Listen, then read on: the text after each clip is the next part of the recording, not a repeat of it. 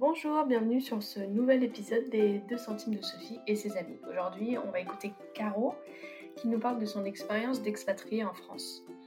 Euh, Caro, c'est une des bénédictions du Covid de cette année parce qu'elle elle travaille dans le digital avec moi à Agapé et du coup, on a pu passer beaucoup de temps ensemble depuis le début et beaucoup apprendre à se connaître. Et bref, vous allez voir, elle est super. Et ouais, euh, cette conversation est un peu à l'image de nos conversations du mardi après-midi pendant nos réunions. On, bien sûr, on parle du travail, mais euh, on rigole, on pleure un peu, on partage des choses profondes. Et euh, ouais, bref, je vous souhaite une bonne écoute et j'espère que ça va vous faire réfléchir sur la France et les autres cultures du monde. Bonjour Caro, bienvenue sur les deux centimes de Sophie et Caro. Euh, donc en fait, on va parler aujourd'hui de ton point de vue en tant qu'expatrié en France, mais qui es-tu Caro d'abord commencer? Ou Caroline, on peut t'appeler aussi. Ah, si formel. Euh, moi, c'est Caroline ou Caro, et je suis euh, une Américaine qui habite en France et je travaille avec Agape Campus. Ça fait trois ans à Toulouse. Et donc, je suis expat en tant que, à la base, canadienne-américaine en France. Alors, Caro, pourquoi, enfin, comment, pourquoi es-tu arrivée en France? Pourquoi tu choisi la France? Hmm, C'est une bonne question, Sophie. Euh, je pense vraiment il y avait plusieurs raisons. Euh, j'ai voyais le besoin en Europe des gens qui travaillent avec Agapé, qui travaillent dans les ministères, dans les missions euh, diverses. Et ça m'a appelé, ça m'a attiré.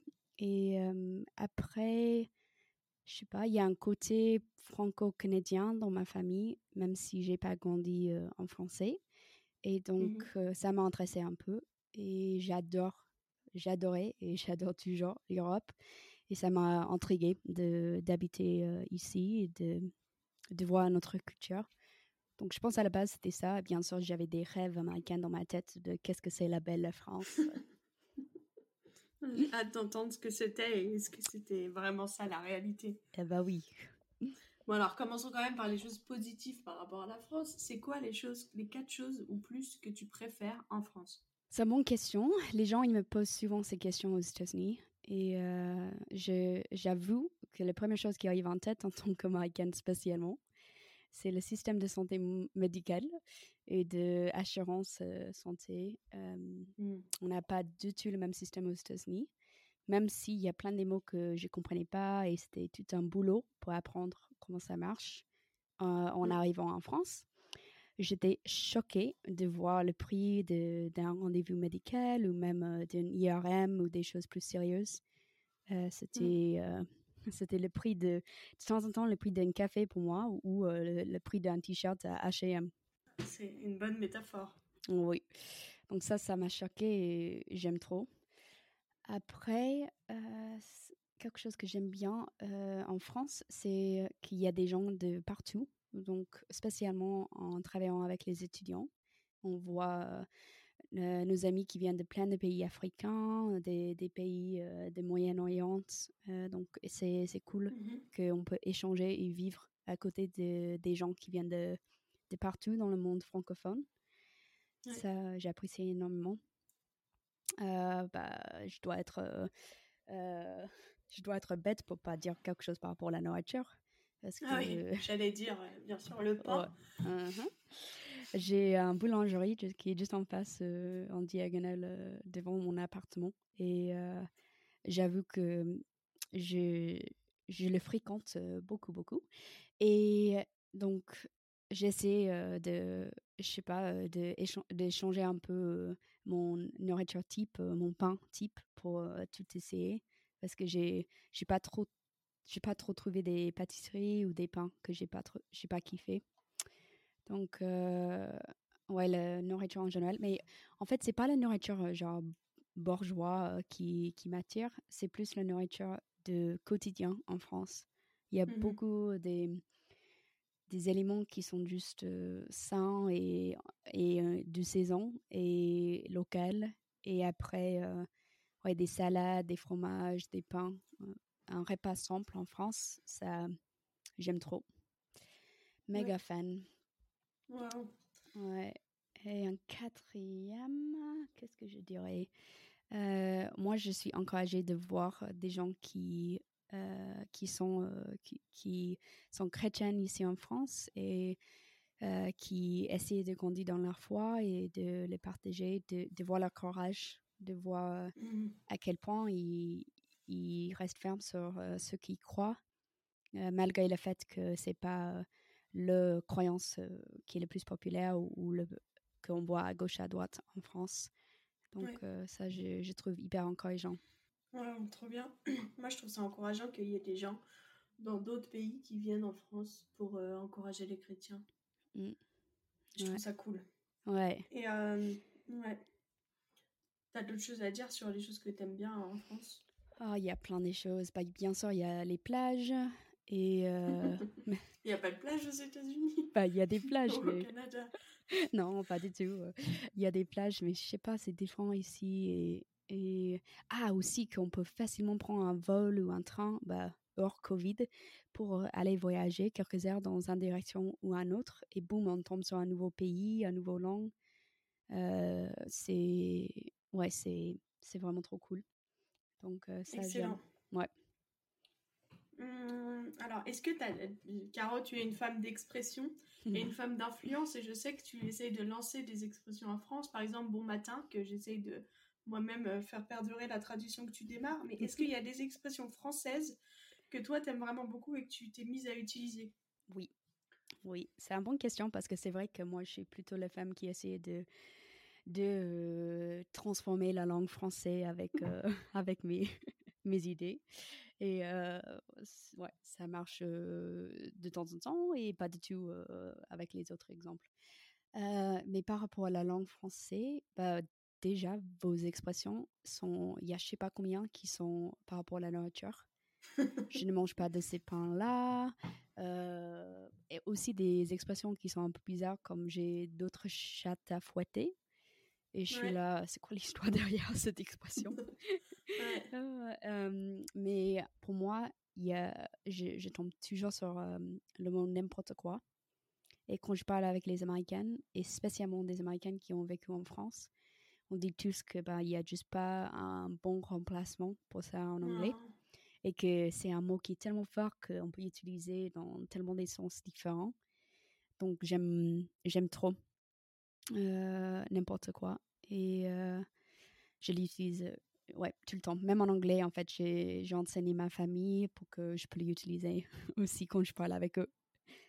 Parce que du coup, c'est faire n'importe quoi ou n'importe quoi, c'est pas un mot. Enfin, tu peux pas l'utiliser. Oui c'est Tu pas peux un dire mot. anything, mais c'est pas du tout la même portée, quoi. Oui exactement ou tu peux te dire tu peux dire de temps en temps nonsense en anglais mais ça capte pas trop exactement genre ouais tu peux euh, Mm. quand quelqu'un te dit une histoire ou tu le crois pas tu dis n'importe quoi ou quand quelqu'un fait euh, de la folie bah n'importe quoi ou euh, quand quelqu'un te donne un compliment tu es un peu gêné bah gêné tu peux dire n'importe quoi donc c'est ça peut être utilisé dans plein plein plein d'essences différents et ouais j'adore ça Ah, moi, j'ai une question euh, qui n'est pas du tout sur ma feuille, euh, Caro. Mhm. question existentielle. Comment est-ce que tu traduis en anglais une crise de fou rire? Parce que j'ai eu besoin de le dire en anglais. Et en fait, je sais pas comment tu expliques en anglais l'idée d'une crise de fou rire où tu dois t'arrêter mais tu n'arrives pas. Et est-ce qu'il y a un mot pour ça ou une Oui. expression? Oui, en fait, euh, attends, je dois penser à qu'est-ce que c'est. Mais c'est euh, like a laughter fit or um, Ah, fit, ah oui. yeah, a fit of laughter. I couldn't stop laughing. Uh, uncontrollable laughter. Mais je me demande, c'est comme il y a, une- je pense qu'il y a une expression et j'arrive pas à la capter en ce moment. Mais tu peux aussi dire euh, a fit of laughter. Um, Ah, fit, ok. ouais, ouais, Mot ouais. bien, parce que moi j'ai traduit par euh, crisis of laughter et apparemment, apparemment c'était pas tout à fait ça. Non, mais ça Excellent. peut, ça peut être vrai. euh, ça dépend de la situation où tu te trouves. Pour moi, souvent, quand je me trouve dans les, les situations où j'a- j'arrête pas de rigoler, ça est devenu Ouais. un, un crise parce que c'est souvent quelque part euh, un peu gênant. Voilà. Ouais. C'est vrai, c'est vrai. Euh, donc, euh, est-ce que justement en parlant de rire, est-ce que tu as des exemples de chocs culturels rigolos Ou peut-être pas rigolo, peut-être un peu bizarre qui te sont arrivés depuis que tu es en France? Oui, c'est sûr.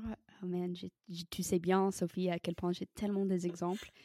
J'ai La première chose qui est arrivée en tête, c'est quand je suis allée à euh, pour faire mes courses et c'était un Carrefour City ou je sais pas quoi. Et en fait, c'est tellement, je dis souvent aux Américains et aux Français, que pour moi, d'aller faire les courses en France, dans les villes, c'est le stress total. Parce que tu arrives et en fait, comment c'est construit, c'est pas, à mon avis, très bien construit. Donc, tu arrives et tu as juste une petite place, un petit endroit pour, pour mettre toutes tes affaires. Et après, euh, il y a la madame à la caisse qui, qui check tout, euh, qui scanne tout. Et après, euh, tu es en panique parce que tu essaies d'enlever tout de ton sac pour le mettre en même temps qu'elle, elle est en train de scanner comme ouais, c'est la folie. Et, remplir, et, ouais, et mmh. après, elle le met de l'autre côté et c'est à toi de le remettre dans ton sac. Mais après, elle, elle a fini à scanner et elle demande est-ce qu'il y a une carte de fidélité, tu vas payer comment, le total. Et en fait, tu dois répondre à toutes ces questions en même temps que tu dois prendre tous les affaires et les mettre dans le sac. Et il y a derrière toi, il y a trois, quatre Français qui sont là en patient parce que tu prends ton temps. Et euh, en fait, c'est juste stress début à la fin. Et donc, euh, plusieurs fois, j'ai essayé de un peu désigner sur un papier comment est-ce que je changerais les Carrefour City ou euh, les Monop pour qu'il y ait moins de stress? Et en attendant que j'ai cette rôle dans la société française, je, je, me suis dit, Caro, quand tu arrives pour faire tes courses, tu vas pas avoir le stress, tu vas rejeter le stress. Et donc, moi, mmh j'ai essayé d'avoir un grand sourire. Et quand elle, la madame à la caisse, est stressée, quand les gens derrière moi sont stressés, j'ai essayé de juste être Donc, ça, c'était vraiment quelque chose euh, où à chaque fois que j'ai sorti de, de le, magasin, euh, euh, j'ai pensé, mais pourquoi, pourquoi est-ce que c'était si stressant? Voilà, donc ça, c'était, c'est oh. sûr que c'était C'est vrai que c'est un choc même pour les Français. Hein. Mmh, mmh, mmh. Même pour les Français, c'est un choc. Ouais. Ouais, et c'est c'est drôle, souvent, en tant qu'expat, on peut voir des choses où peut-être un Français a l'habitude et c'est toujours intéressant pour moi quand des gens ils viennent, entre guillemets, chez moi aux États-Unis ou au Canada et qui me montrent des choses que, qui sont normales pour moi, mais en fait qui sont bizarres pour un étranger. Ouais, oui, c'est trop bien. Un jour, j'étais à Paris dans un café avec quatre Américaines. Je pense pas que tu étais là. Et, euh, et, en fait, euh, c'était des, des, filles d'Agapé, c'est pour ça que je pense à toi. C'est parce que tu es américaine que je pensais que tu étais là. Mais euh, donc, il y a le gars qui nous demande, de, le gars du café qui nous dit Ah, on va enlever, cette, on va fermer cette zone pour la nettoyer, est-ce que vous pouvez vous pousser Et on était en train de manger, et donc j'étais avec un Français, et on a commencé à ramasser nos affaires super vite et tout, en mode on va se pousser et tout. Et en fait, les quatre américaines, étaient là, bah non bah non, en fait, il va attendre qu'on ait fini. Enfin, ça se fait pas de nous pousser. Et, là, j'ai vu un choc culturel, genre, mais attends, mais on va se redisputer si jamais et tout. Oui. Et les Américaines, bah non, en fait, le client est roi, donc c'était très drôle. Oui, ça c'est c'est sûr que ça c'est un énorme différence. Et je pense au début, j'avais beaucoup plus ces histoires en tête parce que bah, j'avais moins d'habitude de, de la France. Mais c'est vrai que ça fait en total cinq ans que je suis en France maintenant. Et, et donc, avec le temps, tu commences à t'habituer de plus en plus à, à, une culture, à un pays. Et, mais c'est sûr que le fait que le client est roi aux États-Unis, ça, ça joue dans plein, plein, plein de domaines différents de ma vie en France. Et moi, j'ai j'ai aussi, j'ai pas l'habitude, encore une fois, avec le système médical, de je sais que c'est pas tous les médecins qui sont comme ça, mais moi j'ai pris rendez-vous. Bah, j'ai pas pris rendez-vous. Je voulais aller voir le, le médecin et il y avait euh, juste une salle d'attente. Et donc ça aussi c'était un, un, choc pour moi, pas euh, bah, immense, mais de d'être dans la salle d'attente et de, de, juste attendre avec tous les autres. Et quand tu es appelé, euh, donc peut-être ça va être 30 minutes, peut-être ça va être deux heures. Et donc après j'ai ah trouvé un médecin où je pouvais prendre rendez-vous parce que sinon c'était trop galère. Mais la première un ou deux fois, je suis allée chez lui et, euh, et euh, c'était ouais, des, des petits euh, moments comme ça où tu vois qu'il y a un autre système. Et je sais pas, en tant qu'expat, je pense, je suis toujours reconnaissant. Il y a des moments où je râle et des moments, c'est sûr, où je suis frustrée. mais je suis toujours reconnaissant globalement pour le fait que je suis hors de Mhm. mon zone de confort parce que chaque jour, je suis rappelée à le fait que juste parce que c'est comme ça aux États-Unis ou au Canada, c'est pas le meilleur moyen de le faire, c'est juste un moyen de le faire. Ouais. Euh, oui, mais, euh, mais ça, euh, avec le- les restaurants, c'est un très bon exemple parce que même à part le fait qu'on est les clients, pour moi, j'étais là, mais ça, ça, ça sert à rien. Genre, d'un un côté peut-être capitaliste d'une américaine, on est là, mais tu fermes la moitié de ton resto juste pour le, le nettoyer. Bah, si tu ouvres tout le resto, tu peux avoir tout le monde qui est là, les clients payants, et tu peux gagner plus d'argent. Et euh, donc, euh, ça, c'était toujours quelque chose où, après, après des années, j'ai arrêté de poser plus ces questions. Oui, c'est vrai que des fois, c'est difficile de comprendre pourquoi quelqu'un. Enfin, euh, ça marche comme ça dans d'autres cultures, quoi. Et même Ouais. des fois, les gens de la culture, ils savent pas expliquer d'où ça vient. Oui, oui, oui. C'est ça. Et du coup, des fois, tu dis que tu, il y a des choses qui sont difficiles et on le comprend bien. Si on a voyagé euh, hors de notre pays, on voit bien qu'il y a des choses plus difficiles au niveau de la culture. Euh, c'était, c'est quoi qui est plus difficile pour toi par rapport au fait d'habiter en France? Euh, c'est une bonne question. Moi, je... Ça prenait un peu de temps pour moi de d'apprendre plus, de comprendre, peut-être plutôt de comprendre plus comment est-ce que euh, les Français, et j'ai dit les Français en sachant qu'on parle un peu des, des stéréotypes ou globalement, il n'y a pas chaque Français qui est comme ça, mais co- comment est-ce que on fait des amitiés en France et qu'on, à Mhm. quoi ça Mhm. ressemble et quelles sont les caractéristiques et donc j'admire euh, énormément le, la fidélité qu'il y a dans les amitiés français et en même temps il y a une friendliness je, je- que je trouve aux États-Unis ouais. euh, qui je pense ouais je pense que c'est c'était un ajustement pour moi en France de ouais de de comprendre mieux ok comment est-ce que des gens ils, créent des amitiés et à quel point ils sont fidèles et ils gardent bien les amitiés. Et euh, peut-être c'est pas dans le même timing ou la même manière que certaines américaines y fait. Donc moi je dirais toujours je dis toujours aussi que moi je suis américaine mais bien sûr il y a 36 000 types de- de- d'américaines différents. Et aussi je suis méga extravertie donc ça joue. Euh, dans le fait que moi j'arrive dans une salle et je suis là ok qui va être mes meilleurs amis ici? et euh, je pense que j'ai j'ai assez choqué quelques Français au début, mais quand ils voyaient avec le temps que c'était authentique et que je suis juste comme ça, c'était c'était vraiment cool de voir les, les amitiés qui ont développé. Euh, Mhm. Mais oui, ça c'était quelque chose, euh, ça c'est quelque chose qui est plus dur, mais qui peut être dur au début si on ne comprend pas et on présume les choses au lieu de, de creuser et de voir plus pourquoi est-ce que euh, telle ou telle situation est comme ça. Donc, euh, un autre euh, euh, élément de la vie en France, c'est en tant que dans la communauté expat, on parle souvent, et même des Français, ils sont les premiers à dire oh là là, mais on est d'accord. C'est l'administration française Mhm. qui est euh, ah, qui est spécial, c'est très spécial. Mm. Euh, et donc moi j'ai eu, par la grâce de Dieu, ces dernières quelques années, c'était ok avec mon processus de carte de séjour et tout ça, mais il y avait une année où c'était juste catastrophe. Et vraiment, euh, j'avais l'habitude de, de plus un- une expérience euh, où il y avait des dans, dans ma tête, il y avait euh, dans, et dans mon expérience, il y avait des règles claires et donc je pouvais juste répondre avec ça. Et euh, il y avait euh, il y avait tellement des, des étapes cette année-là où à chaque fois les règles ils ont changé ou ils demandaient plus ou moins les documents ou des traductions de documents et après tu arrives avec ça, il dit non, on n'a plus besoin de ça. Et euh, Wow. donc c'était j'ai fini par euh, demander l'aide d'un avocat et, et c'était ça c'était vraiment dur mais en fait je peux facilement dire ça par rapport à la France en tant qu'expat et dire que ouf c'est c'est pas ça a l'air pas bien organisé et comme il y a beaucoup beaucoup beaucoup de documents euh, mais en fait j'ai ça m'a vraiment frappé de réaliser à quel point j'ai j'ai grandi aux États-Unis j'ai un passeport américain et qu'en fait, euh, je sais pas trop à quoi ça ressemble l'expérience.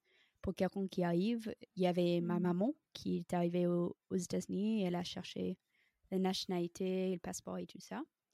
Mais à part, euh, à part ça et quelques exemples de, de mes amis, ça m'a ça m'a rappelé de, de, le fait que bah, j'imagine aux États-Unis, il y a des il y a, il y a plein des exemples où c'était galère et vraiment frustrant le, le processus. donc c'est en France, c'est je suis reconnaissante que je parle je parle minimum niveau moyenne français maintenant parce que ça aide énormément avec le process. Ouais, c'est clair. Ouais. C'est clair. Mm. Ouais. Euh, est-ce qu'il y avait des choses euh, quand tu es arrivé bah, Tu parlais de l'idée que tu avais de la France quand, avec ton héritage euh, franco-canadien. Oui. quand tu es arrivé, c'est quoi le, le, truc que tu t'attendais à voir et en fait pas du tout? Expectation versus reality Oui, oui, oui. Bah, en fait, je ne sais pas pour les autres, mais pour moi, il y avait une idée dans ma tête de la France qui, qui est, euh, je sais pas, les villas dans, dans les campagnes ou, ou un grand appartement au centre de Paris où tu, ouais, tu as moins des heures de travail et tu as une vitesse de la vie qui est, qui est plus calme, qui il y a toujours le le belle musique. C'est un peu le stéréotype et je savais que c'était pas c'était pas H24 comme ça, mais euh, mais en fait c'est j'avais aussi une idée que c'était un pays où, absolument tout est, focalisé sur la beauté. Et moi, en tant que quelqu'un qui, je, dirais que je suis assez esthétique, ça veut dire que ça m'affecte tellement le design et euh, le style et, et des vêtements et tout ça. Et euh, donc, j'avais une idée dans ma tête euh, et j'avais vu tellement des photos sur Pinterest et même dans mes visites en France, des choses très belles. Et ça, c'est vrai. Mais en fait, il y a aussi juste un côté normal, un côté mmh. quotidien, un côté, même un côté qui n'est pas très belle de la France ou des, des, quartiers dans les villes différentes. Et donc, ça, c'était c'était vraiment différent. Et aussi la diversité en France de voir qu'en fait, la France d'aujourd'hui, il y a tellement des touches euh, et des influences et des beautés qui est ajoutées euh, par euh, nos amis qui sont des pays africains, francophones ou de Moyen-Orient et mmh. qui viennent en France pour les études ou pour bosser ou qui sont nés en France. Et, et ça aussi, c'était vraiment cool. C'était une richesse, je trouve, de, de mmh. voir que la France d'aujourd'hui, c'est pas... ouais, c'est pas je sais pas, euh, les stéréotypes qu'on voit dans les films ou, mm. ou juste un, vieux famille français dans un château euh, qui date de mm-hmm. je sais pas quand avec un, bon fromage. Même s'il y, a il y a bien sûr ça aussi, et on, mm. on, aime tous le bon fromage. Mais il y a peu de, peu de Français qui habitent dans un château. Oui. Ouais. Je pense. Ouais. Personne qui va écouter ce podcast en tout cas. on sait jamais, on sait jamais. Mais euh, non, c'est vraiment, je dirais, la, la diversité en général. C'était c'était cool de voir ça. Et, euh, ouais, et euh, que c'est. C'est quelque chose qui, était, qui restait quand même vrai, c'est que je dirais c'est beaucoup plus calme en France. Même des gens qui habitent à Paris, qui disent que ça bouge vite, c'est peut-être c'est parce que l'approche par rapport au travail, les vacances et tout ça, c'est différent qu'aux États-Unis. Euh, et encore une fois, je parle de mon expérience aux États-Unis, juste dans les villes de Washington et dans le sud. Mais euh, ouais, moi je dirais que ça reste quand même vrai, que c'est beaucoup plus tranquille ici. Et euh, j'apprécie énormément ça.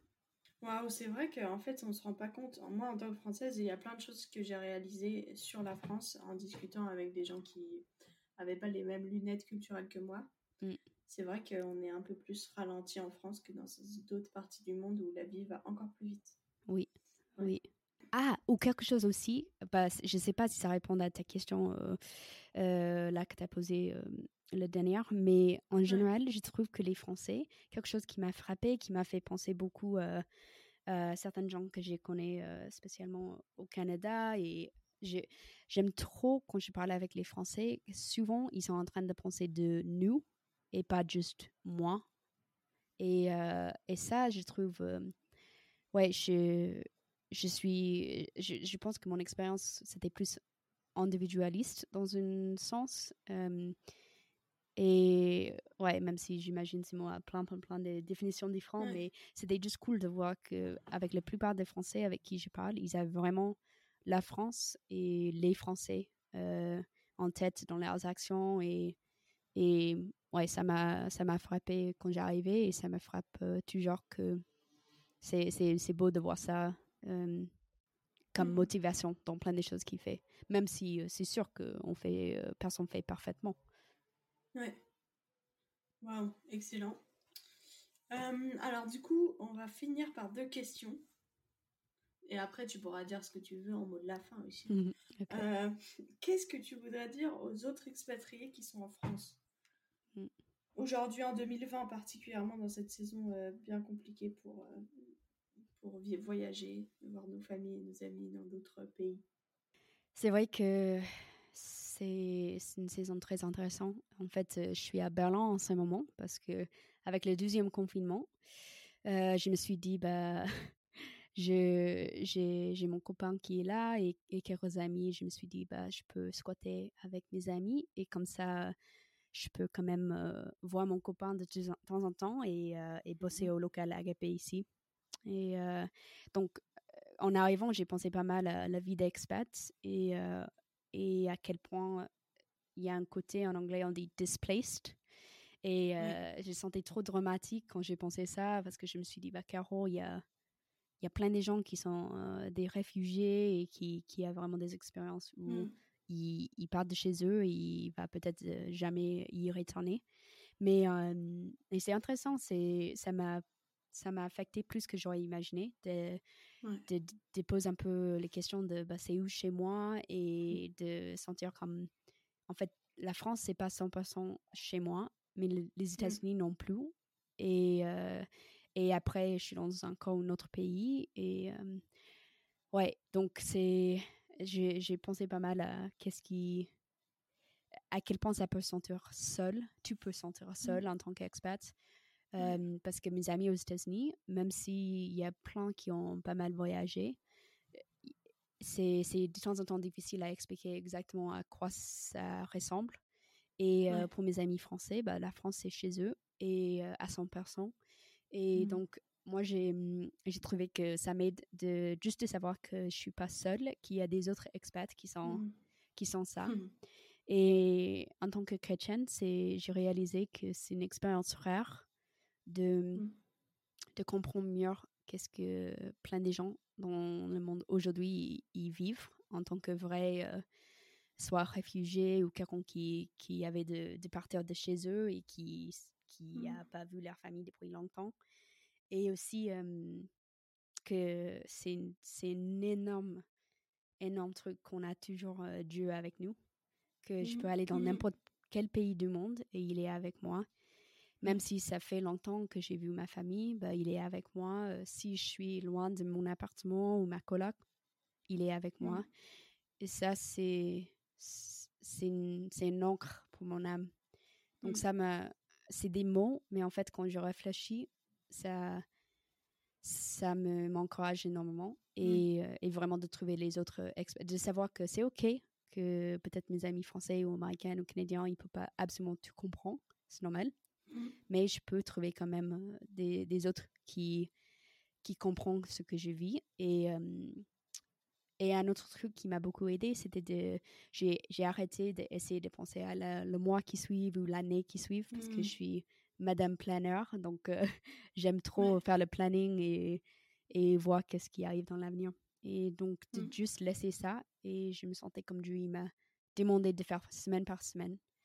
Et ah. donc, euh, j'essaie juste de dire, OK, bah, qu'est-ce qui t'amène cette semaine? OK, je suis à Berlin. OK, j'ai bossé à distance.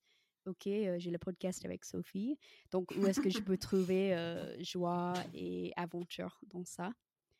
Et après, de, ça m'aide à pas avoir des énormes attentes et de, de plutôt dire, OK, bah, où est-ce que, où est-ce que je vois Dieu, Dieu et la joie et l'aventure et le paix dans ce qui est la réalité pour cette semaine. Donc, ça, c'est c'est des choses qui m'ont aidé. Et je peux dire tout ça avec un voix calme et bien mmh. réfléchi. Mais en fait, euh, c'est aussi euh, derrière euh, l'écran, si tu veux. Il y a aussi plein mmh. de moments où j'ai pleuré, où j'ai envoyé des textos à ma famille en disant ça y est, je vais juste casser toutes les règles et prendre un vol et ou ouais, mmh.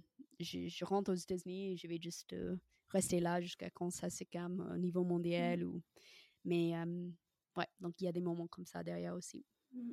Ouais, bien sûr. Merci Caro pour ta vulnérabilité. De rien, Sophie. merci, toujours. De, de, de, battre avec les choses qui sont difficiles d'habiter dans un autre pays pour, pour que tu puisses être avec nous. Et je suis reconnaissante que tu aies franchi un océan et tout ce que ça implique et de pouvoir travailler avec toi tous les mardis après-midi. Mmh moi aussi, c'est vraiment un honneur pour moi. Et j'ai du mal à les voir quand des gens ils parlent de sacrifice ou d'autres choses. Mmh. Je sais que ma famille me manque énormément et mes amis proches. Et certaines choses comme Trader Joe's ou Target, des autres choses. Là, il y a tous les expats qui, qui écoutent cette podcast qui sont là. Oh non, il faut pas le dire.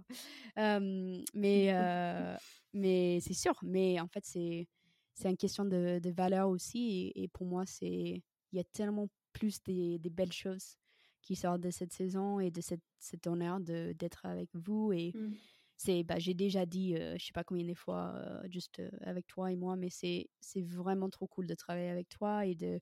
apprendre de toi et de voir qu'en fait on n'a pas grandi on n'a pas grandi dans le même pays ni continent on mmh. à la base on parle pas la même langue mais on a vraiment une amitié qui est trop fun et on, on rigole sur les mêmes choses et mmh. c'est c'est vraiment vraiment cool et, et ça ça m'encourage de voir qu'il y a des gens comme toi il y a des Français et des Européennes qui s'élèvent et qui, qui sont en train de, de dire, OK, comment est-ce qu'on peut montrer l'amour de Christ autour de nous, là, mmh. en, en, Europe?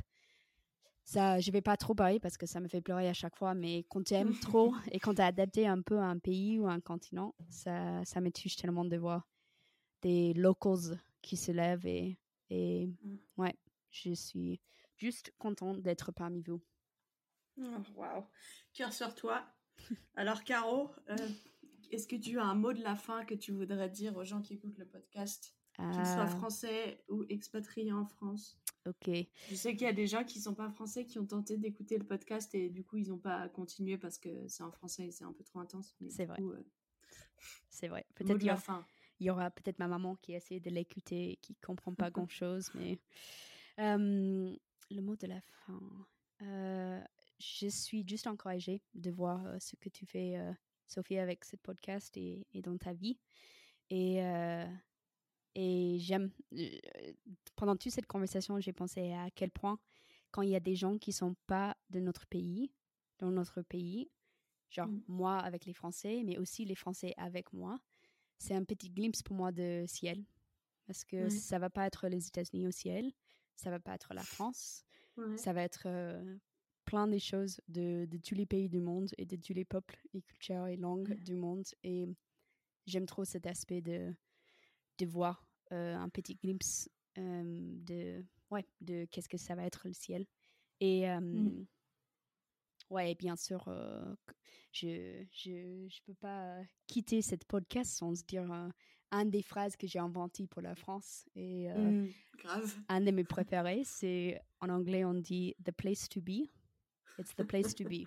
Et je sais pas comment dire vraiment en français, mais moi, au début, quand j'étais en train d'apprendre le français, bah, j'ai appris tellement, tellement des expressions. Bah, j'ai inventé des expressions euh, que j'ai essayé de forcer sur les autres. Et donc, euh, moi, je dis toujours aujourd'hui, je dis la place d'être. Donc, euh, quand des gens ils disent, waouh, mais c'est quoi AGP Je dis, oh, mais c'est trop stylé, c'est trop cool. Il y a des gens, on parle des choses qui comptent. c'est la place d'être. Et après, ils ont là, quoi? Donc, euh, j'adore votre langue et je suis désolée en avance pour tous les temps que je le prends et je le parle de mon propre manière. Ah non, mais ne t'excuse pas, je trouve ça extraordinaire. Euh, c'est vrai que la première fois où je t'ai rencontré, on a vraiment discuté. C'était dans un minibus autour de Paris, je sais pas si tu te rappelles. Oui. Et moi, tu étais en train de me raconter toutes les histoires qui t'étaient arrivées les quatre derniers mois depuis ta, ta revenue en France et ton retour d'ailleurs, c'est ça le mot. Et en fait, moi je me j'étais là genre, mais cette fille, mais en fait, j'ai kiffé. J'étais là, genre, et donc c'est à partir de là, c'est vrai que j'ai adopté la place d'être et bon matin. Oui, oui bon matin. Il y a plein. Donc j'aime trop, j'aime trop jouer un peu avec la langue française. Un jour, un jour, Sophie, je vais apprendre tous les masculins féminins. Bon, mais pour le moment, il y a 90% de mon français qui reste féminin. Je suis désolée à mes coéquipiers à gare. Excellent, excellent. Voilà. Eh ben, merci Caro, c'était excellent. J'ai ri, euh, j'ai pleuré un peu, j'ai eu des frissons. Oh. Et euh, c'est pour ça que ce podcast existe. Alors, euh, merci d'avoir partagé. Avec plaisir. à bientôt, à mardi. Oui, à bientôt, mon ami.